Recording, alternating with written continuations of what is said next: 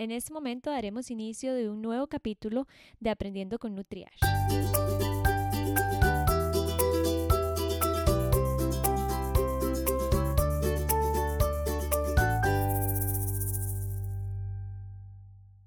Inicia un nuevo año y eso significa establecer nuevas metas, propósitos u objetivos.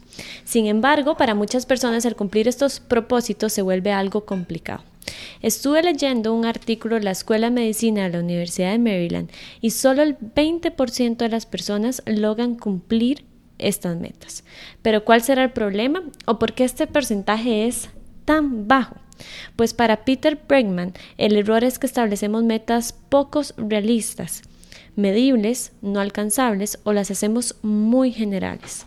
Es por esta razón que el día de hoy tengo como invitada a la psicóloga Michelle Jack para que nos mencione algunos consejos o algunas recomendaciones para poder cumplir con estos objetivos. Así que muchas gracias Michi porque Michi es aquí invitada ya recurrente, pero siempre nos encanta grabar con ella. Así que Michi, muchas gracias por venir. No, gracias a vos, Katy. De verdad, para mí siempre es un placer eh, acompañarte en estos podcasts tan importantes que haces. Eh, son iniciativas lindísimas, a, la gente le gusta mucho, ¿verdad? Más allá de sentarse a leer, es eh, de generar una conversación entre vos y yo y, y, y, que la gente pues se lleve algunos consejos y algunos tips ahí que les puedan ayudar.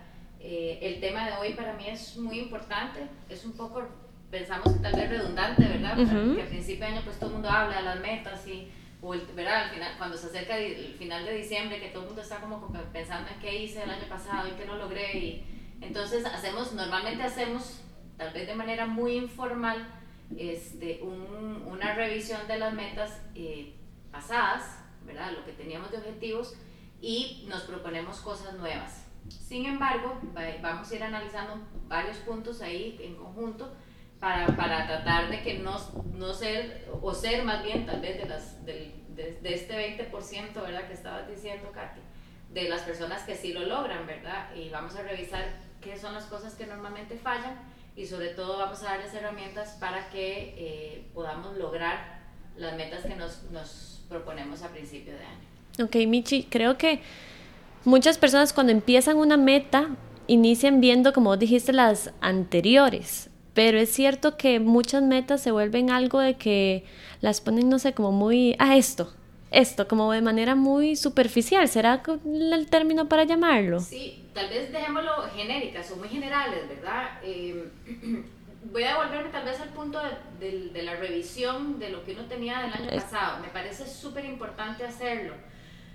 Porque para darnos cuenta y evitar fracasar, por ejemplo, en las metas que nos pongamos este año, tenemos que revisar qué teníamos de metas el año pasado y, por qué no lo logramos, qué fue lo que falló, ¿verdad? Este, si no hacemos esta revisión del año pasado, por decir, ahora que estamos a principio de año, vamos a hablar del año pasado, si yo no reviso, bueno, cuáles eran mis metas a principios del 2019, cuáles las logré, cuáles no las logré, y las que no las logré, ¿por qué no las logré?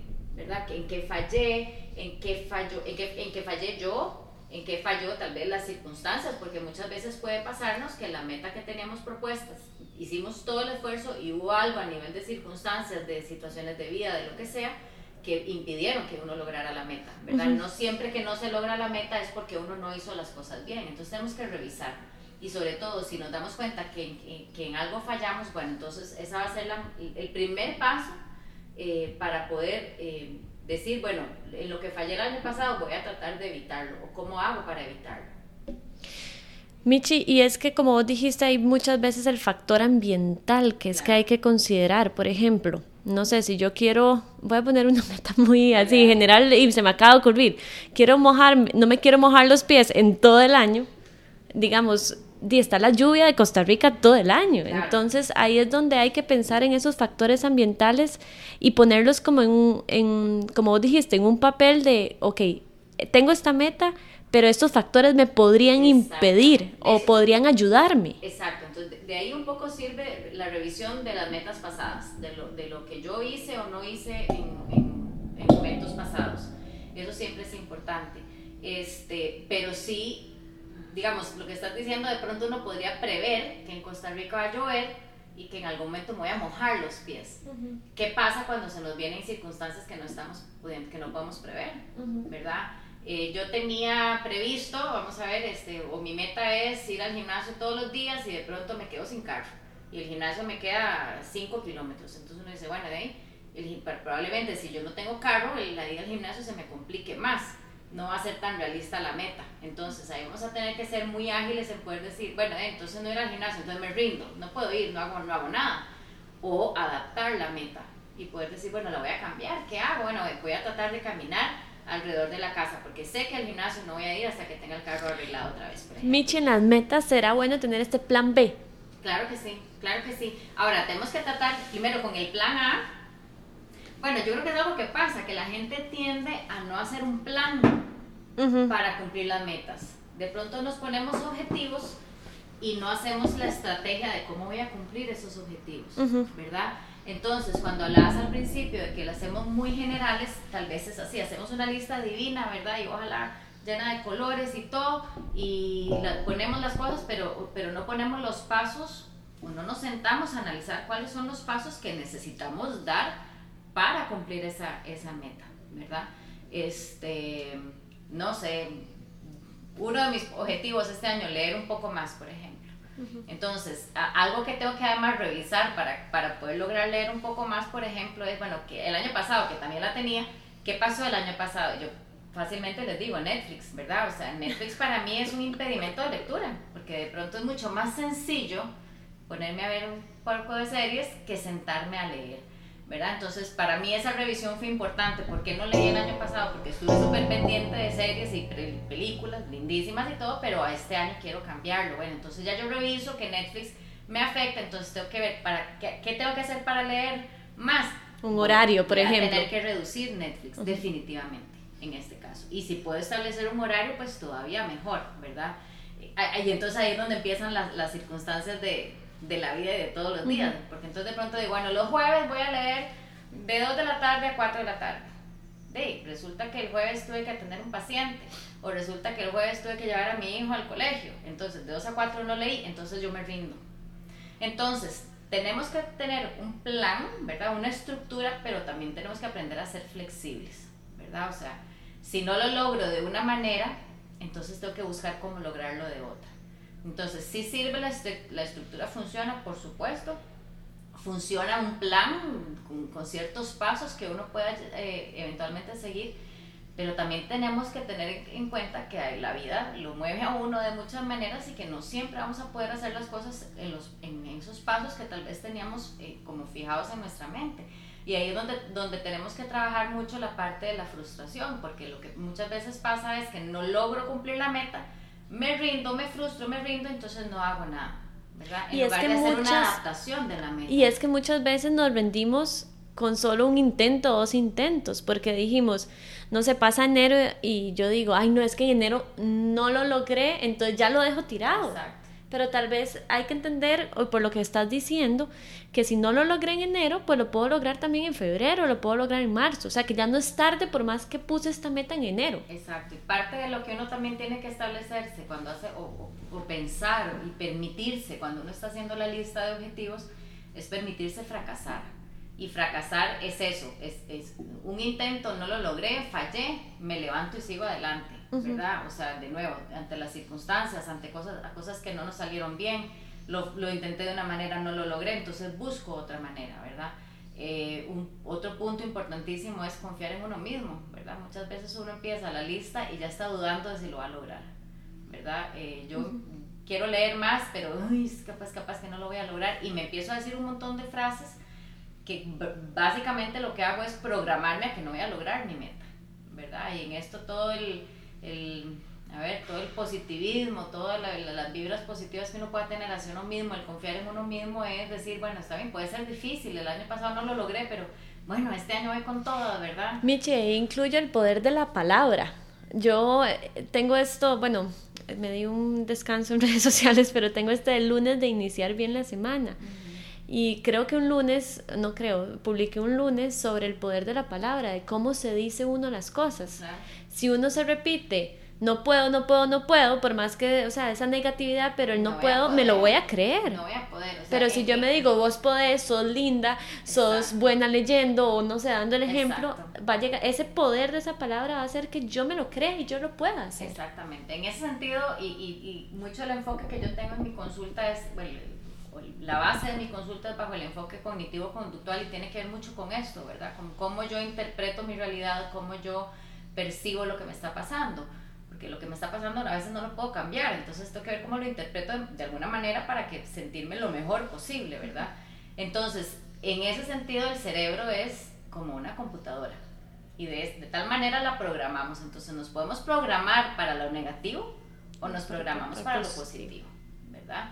Ahora, tal vez el positivo no es un positivo fantasioso, con, lleno de ilusiones y de metas poco reales, ¿verdad? demasiado basadas en la fantasía, eso no nos va a ayudar, ¿verdad? Entonces, eh, cuando hablabas al puro principio, en algún momento mencionaste las metas realistas, bueno, eso es importante. ¿Por qué? Porque si nos ponemos metas muy grandes, muy elevadas, o que de pronto nos pueden llevar cinco años, sino uno, entonces lo que me va a generar es un sentimiento de frustración enorme y me voy a rendir súper fácil. Porque si yo pongo metas que son muy difíciles de lograr, me frustro todos los días donde trato de llegar a algo que ¿verdad? Es como tratar de decir, voy a correr una maratón de 42 kilómetros, este, pero, pero no me levanto en la mañana ni a, ni a caminar 5 kilómetros, ¿verdad? Michi, ¿y qué tanto funciona para el tema de la frustración repetir y repetir metas todos los años? Porque tal vez no lo logré al 100% y la vuelvo a hacer y después no lo logré otra vez. Eh, es bueno repetir esa meta, tal vez darle un giro de una manera. Si, no sé. si hacemos la misma meta, tratando de hacerlo de la misma manera que lo hice el año pasado y el año pasado no lo logré, pues lo más probable es que no lo logre este año tampoco, ¿verdad? Este, hay un dicho que dice como que, que uno no puede esperar resultados diferentes si hace lo mismo. lo mismo todo el tiempo, ¿verdad? Entonces, si yo intenté algo el año pasado, pues de ahí la importancia de revisar qué hice el año pasado o en, momento, en momentos anteriores donde yo, yo, haya intentado un, eh, un objetivo si yo reviso y me doy cuenta que, bueno, hablamos de, de correr, yo quería levantarme a correr, pero me dio pereza en las mañanas. Entonces, de, no, no me levanté. Entonces trataba de correr en las tardes, pero como hablamos de la lluvia en este país, entonces ya empezó a llover en las tardes, entonces ya no corría en las tardes. Entonces, bueno, lo voy a hacer el fin de semana, pero resulta que llega el fin de semana, estoy agotada la semana de trabajo, entonces el, el, sábado ni me levanté. Y en la tarde imposible porque ya está la actividad familiar. Entonces, si yo pretendo correr, y eso todo eso lo intenté el año pasado, entonces, este año no puedo volver a hacer lo mismo, porque lo más probable, aquí no podemos hablar de ciencias exactas, pero lo más probable es que no lo vaya a lograr. Entonces, el objetivo como tal se vale mantenerlo, porque además es algo que a uno le interesa muchísimo cumplir, con más razón uno tiene que, sostener la meta, uno no, puede, uno no debería rendirse, digamos, pero sí tienes que revisar, ¿verdad? ¿Qué hiciste anteriormente? ¿Dónde fallaste? ¿Y qué hago para lograr hacer algo diferente a este año para poder lograrlo? Y de ahí algo importante que también venía en uno de, de, los, de los tips que, que, que, traía para darles es hablar de nuestros objetivos con la gente. Buscar una red de apoyo. Un poco la red de apoyo. Para mí, por ejemplo, el simple hecho de yo decir que voy a empezar a correr, si yo lo empiezo a contar a mis amigos y empiezo a, a ponerlo en, la, en Facebook, ¿verdad? o en Instagram, ay sí, voy a empezar a correr. Entonces como que de alguna manera ya al hacerlo público... Me siento comprometida. Un poquito, ¿verdad? Hay un compromiso, a diferencia de cuando yo me guardo el objetivo para mí mismo.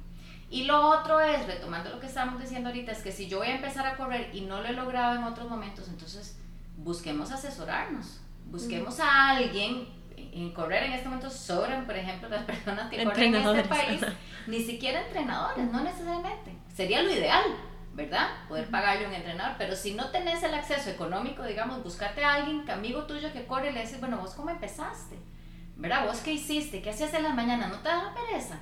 ¿Cómo hacías para que no te diera pereza? Pero Michi, esto de, de buscar el apoyo con eso sería como el apoyo de motivación, porque, no sé, estoy pensando que cualquier persona que tenga como, meto, eh, como meta algo de peso, no va a funcionar que le pregunte al vecino y eso lo, lo, quiero como aclarar. Claramente, claro. Uno tiene que buscar, a ver, voy, a, a decirlo igual. Si yo tengo una vecina que de pronto la veo que está súper delgada, le puedo preguntar. Digo, nada pasa. Ahora, definitivamente no es la fuente correcta. ¿Por qué? Porque en eso cada organismo cada cuerpo funciona de manera distinta. Pero sí funciona para motivación. Pero para motivación, sí, ¿verdad? Y entonces puedes decir, mira, ve yo, ¿verdad? Qué artista vos, qué campeona, te felicito, te ves lindísima, yo voy a hacer, voy a, fíjate que me voy a meter yo y voy a hacer un plan y ya conseguí mi cita y, y te puedo ir contando, porque si te voy contando me, me siento súper motivada, ¿verdad? Entonces lo compartís y por supuesto que genera una, una cuestión de motivación.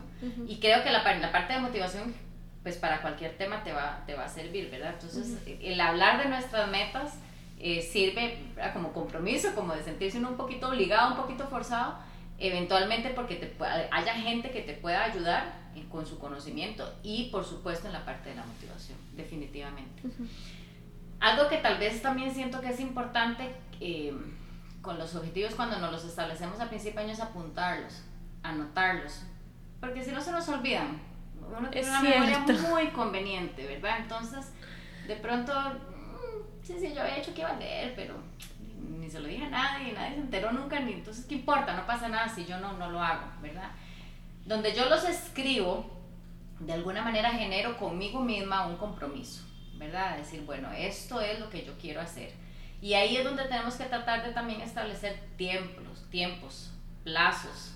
Eh, y además, ojalá partir ese objetivo en mini metas, en mini objetivos, ¿verdad? Para poder hacerlo mucho más fácil de realizar. Eso te iba a preguntar, Michi, porque yo puedo tener una meta de hacer la maratón. Entonces ya estamos con esto de correr. Y voy a tener la meta de correr, pero yo puedo tener estas micrometas que entonces de aquí a febrero voy a lograr 5 kilómetros. De aquí a marzo logro 7 y aquí, entonces eso me va a también funcionar como para verlo yo lograble y no frustrarme. Exacto, y de hecho, ¿verdad? Para la persona que ha entrenado para una maratón es así, ¿verdad? Una persona que entrena para maratón no empieza corriendo 25 kilómetros, porque si lo hace se frustra y por supuesto deja tirar las tenis en el patio y no las vuelve ni a ver, ¿verdad? Entonces definitivamente tenemos que partir las metas en metas más chiquititas y ponernos, como vos lo dijiste, plazos, ¿verdad? Entonces, ojalá, eso, eso funciona muy bien, ¿verdad? Para enero, ¿qué quiero? Hablemos, hemos estado hablando como de lo del correr, hablamos de la parte del peso, hablemos de una persona que quiere un negocio, por ejemplo, está a punto de tirarse a emprender.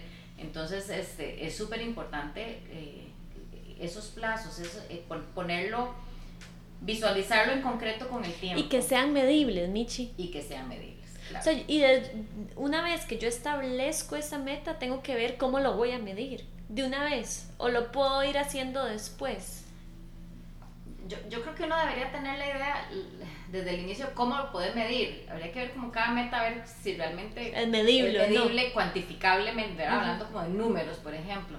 Este, pero ahí tal vez sí tengo que agregar siempre la importancia de, de, de, ser flexible en el camino, ¿verdad? Porque pasa lo mismo, ¿verdad? Entonces yo lo tengo medible, entonces llego a, a no sé, a marzo y yo tenía que haber ido a, a, la municipalidad de Curiabata que me dieran algún permiso para el negocio, lo que sea. No me lo dieron, entonces ya yo me huevo y lo dejo, ¿verdad? Entonces, en, cuando las circunstancias no dependen de uno, la flexibilidad tiene que ser todavía mayor, ¿verdad? O sea, si yo sé que voy a ir a la municipalidad, tengo que ir con mucha paciencia porque probablemente no va a funcionar con los tiempos de uno, va a funcionar con los tiempos de ellos. Y aunque me digan 15 días, puede que se conviertan en 22 o en un mes o más, no se sabe. Entonces tenés que aprender a ser flexible, de poder decir, bueno, ok, no pasa nada, la meta que yo tenía para marzo la voy a poner en abril, no pasa nada. Y, y, trato de seguir cumpliendo con todo lo demás, ¿verdad? Michi, ¿cómo se logra esa flexibilidad si uno es muy estructurado? Porque eso también yo lo veo en consulta, o sea, es que hay pacientes que llegan eh, o familias que llegan a tener un plan de alimentación y quieren ese plan de alimentación y si uno trata como de irnos por otras vías, les cuesta mucho por esa estructura que ellos tienen ya por personalidad. Entonces, ¿hay algún consejo? No sé si existe, pero ¿hay pues algún consejo como para lograr ser un poco más flexible? Yo creo que tiene que haber un deseo de ser más flexible ¿verdad? O sea, porque digamos en lo que estás planteando, vos desearías que tus pacientes sean más flexibles. No es lo mismo que yo, o cuando vengan, vienen mis pacientes a mí que me dicen, es que yo soy sumamente estructurada y yo quiero cambiar eso. Claro. Entonces, ¿verdad? Hay una cuestión de voluntad, de deseo. Ahora, creo que aquí entra muy fuerte la parte de la educación, ¿verdad? El, el informar, el poder explicarle al paciente, mire, yo necesito que usted trate de ser más flexible. ¿Y por qué? Porque va a tener estos beneficios o por qué le puede afectar si usted es tan estructurada en un plan de alimentación como el que usted me está planteando, ¿verdad? Tal vez, eso es lo que se me ocurre ahorita como en este momento, como poder explicar por qué es importante poder tener Esa, flexibilidad. Yo a mis pacientes yo les digo, es que uno no, no siempre puedes pensar en blanco y en negro. En el camino hay muchos grises, muchísimos, una gama enorme, ¿verdad? Entonces, no necesariamente salirse del blanco y del negro tiene que ser negativo. Si yo logro tal vez transmitirle, para que vos puedas transmitirle a tus pacientes que los grises pueden ser positivos por esto y por esto y por esto, tal vez la persona esté más anuente, a probar, ¿verdad? Y ojalá pues si, si, si, le da resultados pues todavía mejor porque se va a dar cuenta que de, de que de alguna manera es positivo ser flexible, ¿verdad? Es clarísimo, hay muchísimas personas que por, por, por, por personalidad son sumamente estructuradas y son eh, muy hábiles en muchas cosas y muy funcionales en muchas cosas, pero donde no logran algo se traban muy fácilmente, ¿verdad? Porque es como están tan estructuradas que entonces es como a su manera o a ninguna otra, ¿verdad? Entonces ahí entra la habilidad tuya de poder informar, educar y decir, yo sé que, ¿verdad? Vos lo detectas. Y para eso funciona mucho el grupo de apoyo supongo, porque si tal vez el, el, profesional en este caso no va a ser mi grupo de apoyo, pero tal vez sí mi mamá o mis hermanas o mis amigos o mi pareja que diga, bueno, Catherine está bien. Entonces te ayudo, o sea, y me empieza a dar apoyo de no pasa nada. Claro, claro, e, eso es importante, lo que pasa es que no sé qué tan, digamos en, en tu caso, en tu consulta, no sé qué tan fácil es ¿Cómo puedes acceder vos al grupo de apoyo de las personas? Ah, no, claro, pero lo digo como con mi meta personal. Ah, sí, sí. Con mi meta personal de que no corrí, ay, y voy a decir una palabra que, que ha huevado, entonces ya, me, ya entonces voy a dejar todo tirado, pero ahí es donde mi grupo de apoyo me puede decir, no, Katy, no importa, vuelve a intentar. Exacto, exacto. Sí, sí, definitivamente la, la, de, la motivación, yo creo que la motivación va a ser la clave para los logros de los, de los objetivos que nos propongamos, ¿verdad? Porque si yo no tengo motivación, ¿de dónde saco la energía para hacer cualquier cosa? Claro. Desde un esfuerzo físico, desde un plan de alimentación, desde el negocio nuevo, o sea, si yo no tengo la motivación, no, no, ¿verdad? Es muy difícil. Tal vez aquí podríamos incluso pensar en un, en una, un ejercicio que uno podría hacer cuando uno se plantea objetivos al, inicio de años, es tratar de visualizar cómo me voy a sentir si lo logro, ¿verdad? Entonces, por ejemplo, eh, hablando de, de, tu consulta, ¿verdad? Una persona que viene, que lo que quiere es comer saludable, que quiere aprender a comer más sano, eh, porque sabe que le va a ayudar en, a nivel de salud, por ejemplo. Es un, un, ejercicio que podrías ponerlos a hacer, es decir, bueno, no, sea en la consulta o después en la casa de cada quien, cierre los ojos, déjese llevar y haga un ejercicio de visualización.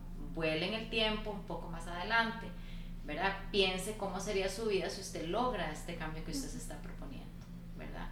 Y entonces el, el, la gente que sea muy, ¿verdad? Que se deje llevar fácilmente, que no todo el mundo lo logra, pero si no me llaman a mí, yo les ayudo con la parte de la imaginación. Este, donde logra ponerse en el lugar del éxito, ¿verdad?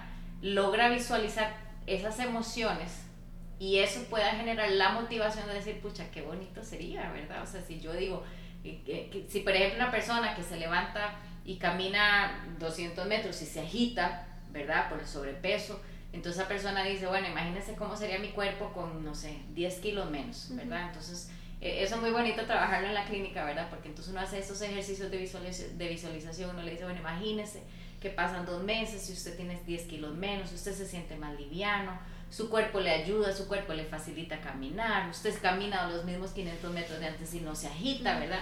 Y entonces la persona empieza a decir, pucha, sí se puede, ¿verdad? Y qué bonito se siente, qué bonito se siente. Entonces, ese es un ejercicio que me parece muy práctico de poder hacerlo, ¿verdad? Si yo estoy emprendiendo un negocio, igual cierro los ojos y trato de visualizar, ¿verdad? Bueno, ¿cómo sería? ¿Qué bonito sería mi tienda? O, o el negocio si en la casa, no sé, lo que cada quien vaya a hacer, ¿verdad? Pero es como tratar de adelantarnos en, sin fantasías muy elevadas, sino dentro de estas metas realistas que nos estamos proponiendo, pero tratar de imaginarme cómo sería estar ahí, qué sensaciones me genera, qué sentimientos me genera, qué pensamientos me genera estar en esa posición. Michi, ¿qué pasa? Yo pienso también mucho en niños porque esa es también mi área. ¿Cómo establecer metas en niños? Em, porque a veces yo creo que son los padres los que les establecen esas metas y se, metas y se vuelven un poco como incansables o frustran mucho al niño. Entonces, ¿cómo ayudar? Porque yo creo que también un niño debe tener como sus metas. ¿Hay alguna forma de, de ayudarlos a ellos o, o, mejor no manejar metas o propósitos con niños? Vamos a ver, en el tema del tuyo, qué difícil, ¿verdad? Porque vos, la parte de la alimentación en general está en manos del adulto, ¿verdad? O sea, entonces las metas de alguna manera están en, en, manos de ellos también. Ahora, yo buscaría la manera de que, la, de, de nuevo, de que el adulto aprenda y acepte con vos, ¿verdad? Con la información que vos le estás dando, cuáles son metas reales para el niño, ¿verdad? Y de nuevo creo que apelo un poco a la parte de la educación aquí. Eh, si viene una mamá que lo que quiere es que su hijo pierda, pierda, no sé, 5 kilos en un mes, ¿verdad? Vos tenés que trabajar con esa mamá claro. y decirle, es imposible lo que usted está logrando, que, que, al principio hay que preguntarse, ¿verdad? ¿Cuáles son las metas para, para su hijo? ¿Qué es lo que usted espera que suceda con esto, ¿verdad? Y no, no caer en esos, este, deseos milagrosos de que las cosas se den por obra y, y, y, arte de magia, ¿verdad? Este, entonces tenés que trabajar mucho en convencer al adulto de cuáles son las metas que son real, realmente alcanzables para el niño.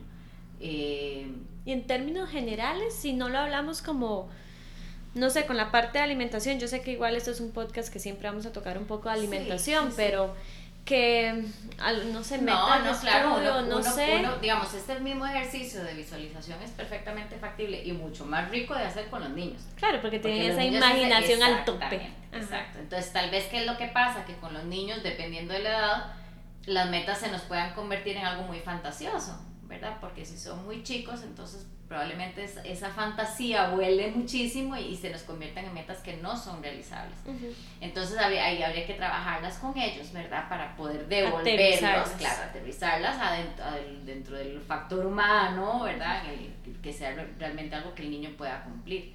Este, pero, pero por supuesto, o sea, siempre acomodándonos a la edad del niño, pero por supuesto que sí se puede uh -huh. trabajarlo con ellos, ¿verdad? Incluso vos cuando trabajas con ellos, deberías también incluso aparte de, de sin los papás presentes, deberías explorar cuáles son las metas del niño, ¿verdad? Para ver qué tanto coinciden o con lo que el papá chocan quiere. con lo que los papás quieren, ¿verdad? Uh -huh. Y entonces buscar cómo, cómo lograr esa, ¿verdad? ese punto intermedio donde de alguna manera la, la, los papás salgan satisfechos, pero que el niño también este, uh -huh. lo, lo, lo sienta, ¿verdad? Porque digamos, no sé, se me ocurre que entonces la mamá quiere algo mucho más rápido, más eficaz, ¿verdad? En Sí, cuanto a plan de ahí alimentación. en Y el su- niño tal vez ni siquiera en este momento se está dando cuenta que tengo un problema de sobrepeso, por ejemplo. Michi, allá te, ya devolviéndonos también una, a un poco la parte de adultos, ¿qué recomendación podrías dar a aquellas personas que mencionan sus metas para buscar esa motivación y obtienen el resultado contrario? Por ejemplo, yo te menciono a vos, ay Michi, estoy súper emocionada porque este año quiero lograr un maratón o quiero subir el chivipó. Y vos me decís, Katherine, no lo vas a lograr. O sea, eso es imposible. ¿Qué hacer también? ¿Cómo hacer para que eso no nos afecte Bueno, nuestra meta? Tal vez si es del principio, eh, sabemos que nos vamos a encontrar gente así, entonces uno se prepara para eso, ¿verdad? Eh, o sea, vamos a ver, porque perfectamente te pasa eso y te huevas. Claro. Y, ay, sí, sí, está, y además ojalá sea alguien que, que sí corre. Ajá. Entonces me dice que yo no voy a correr nunca en la vida y de, de para qué lo voy a hacer, ¿verdad? Entonces, tal vez desde el principio yo creo que uno tiene que prepararse a que siempre va a haber gente, siempre va a haber gente que le va a tratar de traer abajo a uno los me las metas, los sueños, sus objetivos en la vida. Este, si yo estoy, si yo puedo esperar eso ya de las personas, no me va a impactar tanto, ¿verdad? Uh -huh. En mi consulta yo le digo a la gente, póngase un colador en las orejas, uh -huh. póngase un colador y usted deje que a su cabeza entre lo que usted considere que sea positivo y lo que no quedó en el colador y a la basura, que es lo que hacemos con, cuando colamos algo en la cocina, ¿verdad? Empezar a filtrar, a filtrar qué es lo que nos dicen. Cuestionémonos por qué esta persona me dice esto. A la persona déjela hablar, ¿verdad? Ni se ponga a pelear porque para qué, ni se ponga a discutir porque para qué. Pero ya después uno en la casa empieza, empecemos a evaluar, ¿verdad? Y normalmente nos vamos a dar cuenta que personas que te dicen este tipo de cosas son es gente que maneja muchísima envidia por alguna razón. Porque de pronto te, más bien puede haber potencial en vos, porque de pronto puede haber competencia en vos de alguna forma. Uh -huh. ¿Verdad? Entonces, filtremos toda esa información, cuestionémonos por qué esa persona me está tratando de echar al piso lo que yo quiero hacer, ¿verdad? En lugar de escuchar, hacer un impulso, este, desmotivarme. Y pues ojalá poder echar la basura las, es, ese tipo de frases, ese tipo de comentarios. Micha, ¿hay algo que quieras agregar en cuanto a poner metas realistas? Eh, o no sé, o algo que a alguna persona que ya ha escribido sus metas este, le pueda ayudar para que al final de año o en seis meses o en tres meses diga, ¡Ah! lo cumplí, sienta como esa satisfacción de yo sí pude. yo, retomaría aquí mucho, dependiendo de la meta que uno se está estableciendo, buscar eh, profesionales en el área que le puedan decir, ok, si sus metas están bien, ¿verdad? De pronto hay metas más de vida, ¿verdad? Como de cambios de vida que tal vez no necesitas como una asesoría, una asesoría como de alguien más, algún profesional, pero si son cosas muy técnicas, busquen a alguien que, ¿verdad? Que les pueda decir si eso está bien, ¿verdad? O sea, si vas a hacer un cambio a nivel de, de, de, de tus hábitos de alimentación, busca a un nutricionista que te diga, ok, está, eso está bien o no, esto no está bien, deberías bajarlo un poco, deberías, este, es, ¿verdad? Tal vez... Mm, no cambiar tanto lo que estás comiendo ahorita, sino mejor despacito para que logres, ¿verdad?, avanzar mejor. Eh, y eso en, cada área profesional si fuera dentro de ese ámbito. Eh, lo que les dije, ¿verdad? Pienso lo de, de, de, paso por paso, cada una de las metas. Y otra cosa que tenemos que hacer definitivamente es estar revisando estas notas que hicimos al principio de año, porque de nuevo la mente es muy selectiva, es muy selectiva la memoria es muy selectiva. Entonces, si yo escribí las metas y las reviso en octubre, ya va a ser tal vez muy tarde para volver. y además conscientemente o inconscientemente vamos a decir, ¿ya para qué? Como los chicos, ¿ya para qué? ¿Verdad? Entonces, de, vamos a dejar botadas las metas. y entonces, lo que ya no logré en octubre, digo, en tres veces no voy a hacer nada más, ya ni voy a intentarlo, ¿verdad?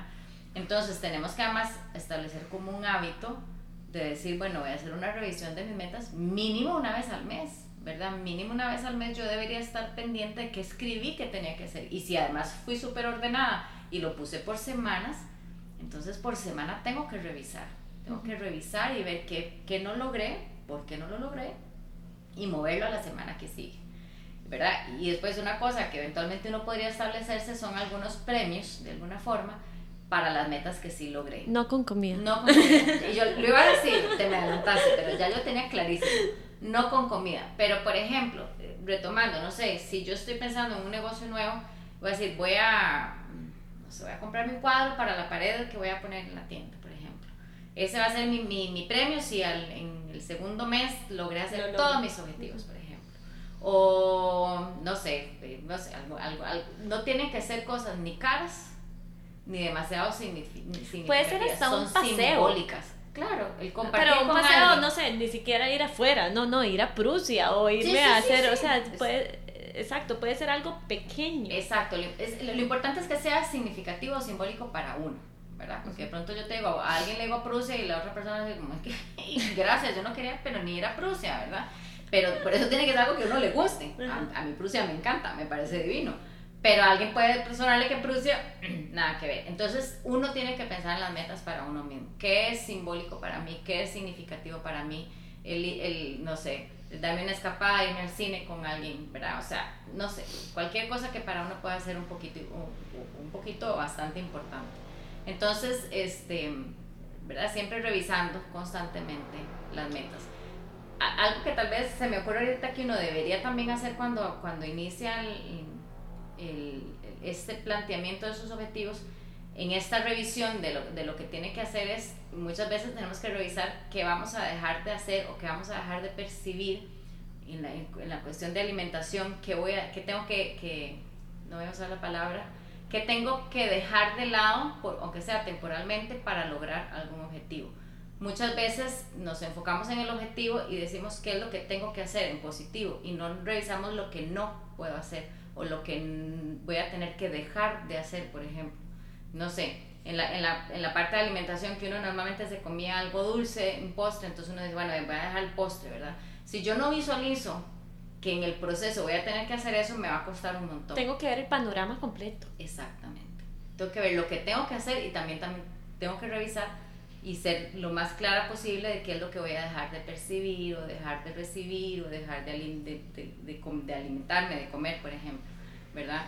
Este, si yo, retomando un poco el ejemplo del que, les decía al principio, de que quiero empezar a correr, de, probablemente tenga que estar muy clara de que, de que voy a tener que madrugar, por ejemplo, que voy a tener que levantarme más temprano. ¿Qué implica eso? Voy a dejar de dormir tal vez una hora en la mañana. Entonces, pero si yo no lo, no lo meto en las cosas que voy a tener que hacer, me va a costar mucho más. En cambio, si yo al principio digo, bueno, ya yo sé que para empezar a correr voy a levantarme una hora más temprano de lo que normalmente me levanto. Sí, ya es algo de visualización, Exactamente. Si vos lo, lo, logras visualizar todo eso y ver la, la, meta más allá y las metas en el camino, como lo dijiste, ¿verdad? De los 5 kilómetros, después 7, después 8.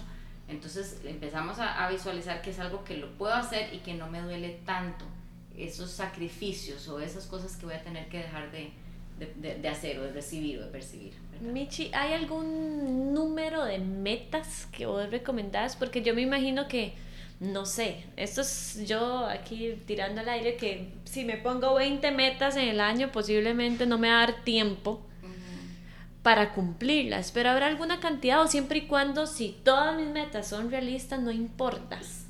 Sí, no, no, sé decirte un número, no creo que exista un número específico. Creo que ponerse demasiadas metas eh, no, no, sirve. Porque aunque logré 5, si tenías 40, al final de año vas a decir de logré solo 5. De nuevo, me frustré. Entonces y me frustro porque en lugar de ver las 5 que logré, veo las 35 que me faltaron, ¿verdad? Entonces, yo creo que esa es una revisión que uno tiene que hacer al inicio de los... Del, cuando uno se plantea esta lista al, al inicio de año, de ser muy consciente de decir, bueno, realmente, ¿verdad? ¿Cuáles son, cuáles son vitales, cuáles son importantísimas, cuáles pueden pasar a un segundo plano si siento que son muchas. No, se me ocurre poder decir un número porque de pronto hay personas que puedan lograr 20 objetivos en el año. Hay gente que es muy, ¿verdad? Que se plantea y que de verdad lo logra más, más fácil. Hay otras personas que nos cuesta un poquito más. Entonces, este, no, no me animaría a decir un número específico para no concretarlo, pero sí que no sean demasiadas. Y, y, lo que hablamos siempre es si entre más concretas, mejor, ¿verdad? No es lo mismo decir, voy a correr, puntos suspensivos, a voy a correr, eh, no sé, dos kilómetros en enero, voy a correr cuatro kilómetros en febrero, voy a, y, no sé, y voy a aumentar por ejemplo, ¿verdad? Entonces, si yo lo dejo, voy a correr, de corro uno y cumplí. Y cumpliste. ¿Verdad? Pero bueno, si eso es lo que yo quiero, está bien, pero entonces yo pongo, voy a, voy a correr un kilómetro en la mañana, es lo que me interesa, no quiero más, yo quiero solo un kilómetro. Creo que este episodio a mí me interesaba mucho traerlo acá, uno porque estamos empezando el año, siempre establecemos metas, creo que la mayoría de nosotros siempre pone este año quiero o este año voy a, em, pero muchas veces, y lo vimos ahí, yo lo vi en estadísticas y me sorprendió, solo un 20% para mí es un número muy bajo. Entonces yo creo que este episodio a mí me interesaba no solamente por las metas alimentarias, pero de manera indirecta lo hacemos de esta forma. Entonces, yo de verdad le agradezco mucho a Michi. No se me había ocurrido a ninguna otra persona, porque Michi, si la han escuchado en los otros episodios, van a ver que explica súper claro. Y si no la han escuchado, por favor, escuchen los demás episodios que hemos grabado. Y si no entienden algo, nada más me avisan y trato de claro. Pero en realidad fue muy claro. Michi, ¿querés adicionar algo de manera de conclusión? Eh, la recomendación final, apunten apúntenlo. Si no, yo, en, yo para mí siempre digo, si yo no lo apunto no existe, porque además tengo pésima memoria, ¿verdad? Entonces, si yo no lo apunto no existe, les recomiendo que lo anoten. Háganse en un campito en la agenda, en algún cuaderno, este, y vayan apuntando los logros y si están fallando ah, también busquemos por qué o sea, busquemos por qué exactamente verdad que ¿Fue algo que yo hice mal o fue algo que no hice o fue porque de verdad me enfermé y entonces el plan de correr no lo logré? Pero bueno, entonces me levanto y sigo, ¿verdad? Pero, pero apúntenlo, porque de verdad que si uno lo apunta, es como concretarlo, es como plasmarlo de alguna manera y, te obliga un poquito a, a, a, empujarte o empujarse uno mismo a, seguir estas metas. Y que no se rindan, no nos rindamos, voy a incluirme en el paquete, no nos rindamos tan fácilmente cuando las cosas no nos salen bien. Muchas veces Ocupamos eso más bien para lograrlo. Claro, y además las metas por lo general si no las estamos poniendo es porque no son tan fáciles de hacer, ¿verdad? Porque no es algo que logras en un día, porque no es algo que logras en una semana. Normalmente uno se pone objetivos, ¿verdad? Que requieren mucho esfuerzo, que, que requieren tiempo y dedicación. Entonces, sepamos desde el principio que es un proceso, que es una lucha. Y que no nos dé no nos dé miedo, yo creo que yo agregaría eso, pedir ayuda. Exactamente. Es que eso es importantísimo, ¿verdad? Porque muchas veces estamos tratando de hacer algo y lo estamos haciendo y no lo logramos y no lo logramos y no lo logramos, busquemos a alguien que sí lo haya logrado, alguien que sí nos pueda dar los pasos y las herramientas, ¿verdad? Para, poder lograr ese objetivo. Michi, muchas gracias. No, hombre, gracias este, ya este episodio, bueno, lo tenemos aquí en Instagram en vivo. Eh, hoy queda subido en Spotify, es el episodio número 33. Wow, qué montón Y este año esperemos estar grabando muchos. Ya empezamos con otra vez los miércoles de podcast y ahí nos pueden escuchar en la página web, en Spotify. Y bueno, y aquí queda en, en Instagram. Así que muchas gracias y nos escuchamos en el próximo episodio del podcast. Gracias.